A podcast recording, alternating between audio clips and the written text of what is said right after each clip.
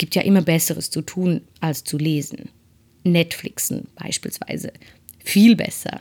Bedeutend weniger anstrengend, als ein Buch zu lesen. Huh?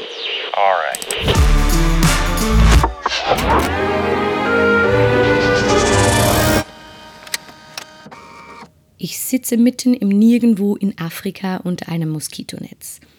Der Tag verabschiedet sich hier mit der Sonne so gegen 18.30 Uhr.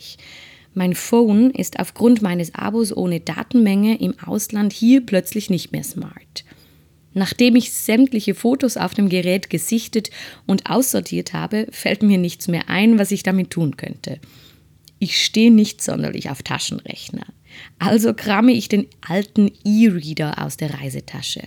Zu Hause hatte ich mir, ohne groß zu überlegen, noch schnell drei Bücher auf das verstaubte Gerät geladen. Was für ein Glück. Geschichten, die sich offline lesen lassen.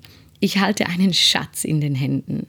Nach meiner Rückkehr meinte eine Freundin, sie habe es diesen Sommer nicht geschafft, etwas Richtiges zu lesen. Nur Krimis und so. Liebe Freundin, lass ein Roman bitte etwas Richtiges sein. Etwas Lebensrettendes hätte ich ihr unter diesem Moskitonetz sitzend sogar hinterhergeschrien. Ich tippe auf das E-Book und schon nimmt mich die Autorin Julie C. mit nach Unterleuten, ein fiktives Dorf in Brandenburg. Ab jetzt treffe ich mich jeden Abend mit diesen Dörflern, die dort in Ostdeutschland leben. Fast schon ein bisschen skurril, weil ihr erinnert euch, Afrika. Das unfreiwillige Digital Detox zwingt mich zu lesen. So mitten im Alltag hätte ich mir den Roman von Julie C. wohl nicht zu Gemüte geführt, obwohl ich ihn schon lange lesen wollte. Oder ich hätte damit angefangen und wie so oft nach einem Drittel aufgegeben. Es gibt ja immer Besseres zu tun, als zu lesen. Netflixen beispielsweise. Viel besser.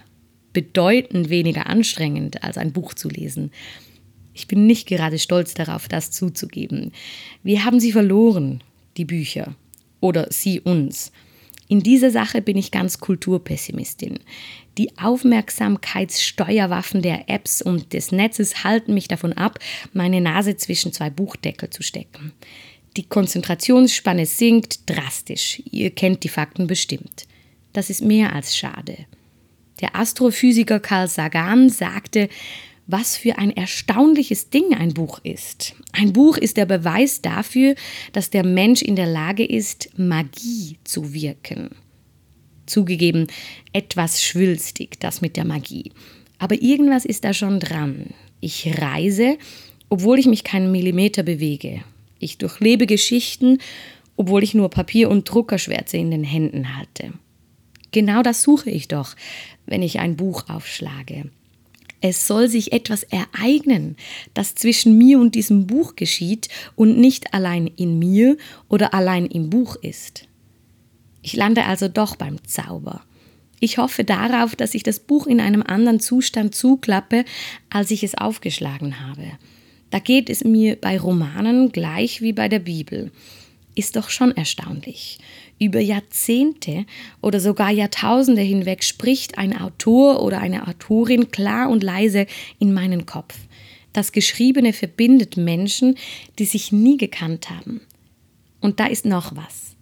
Romane entheben mich von der Pflicht, mich selbst zu sein. Sie bringen meine ständigen inneren Dialoge zum Schweigen. Der Vorwurf der Realitätsflucht dröhnt laut in meinen Ohren. Aber wisst ihr was?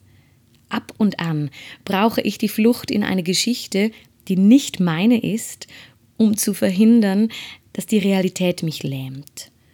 Unter anderem darum kann Kunst uns stärken, weil sie unseren Horizont öffnet über das hinaus, was wir im Moment bei grellem Tageslicht betrachtet sind und tun. Ist das legitim?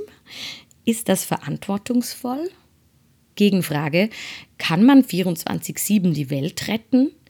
Ich ziehe als Antwort Sibylle Bergs Aussage hinzu, die ich erst kürzlich im Podcast Hotel Matze gehört habe. Die Autorin formulierte den Auftrag an Kunstschaffende wie folgt.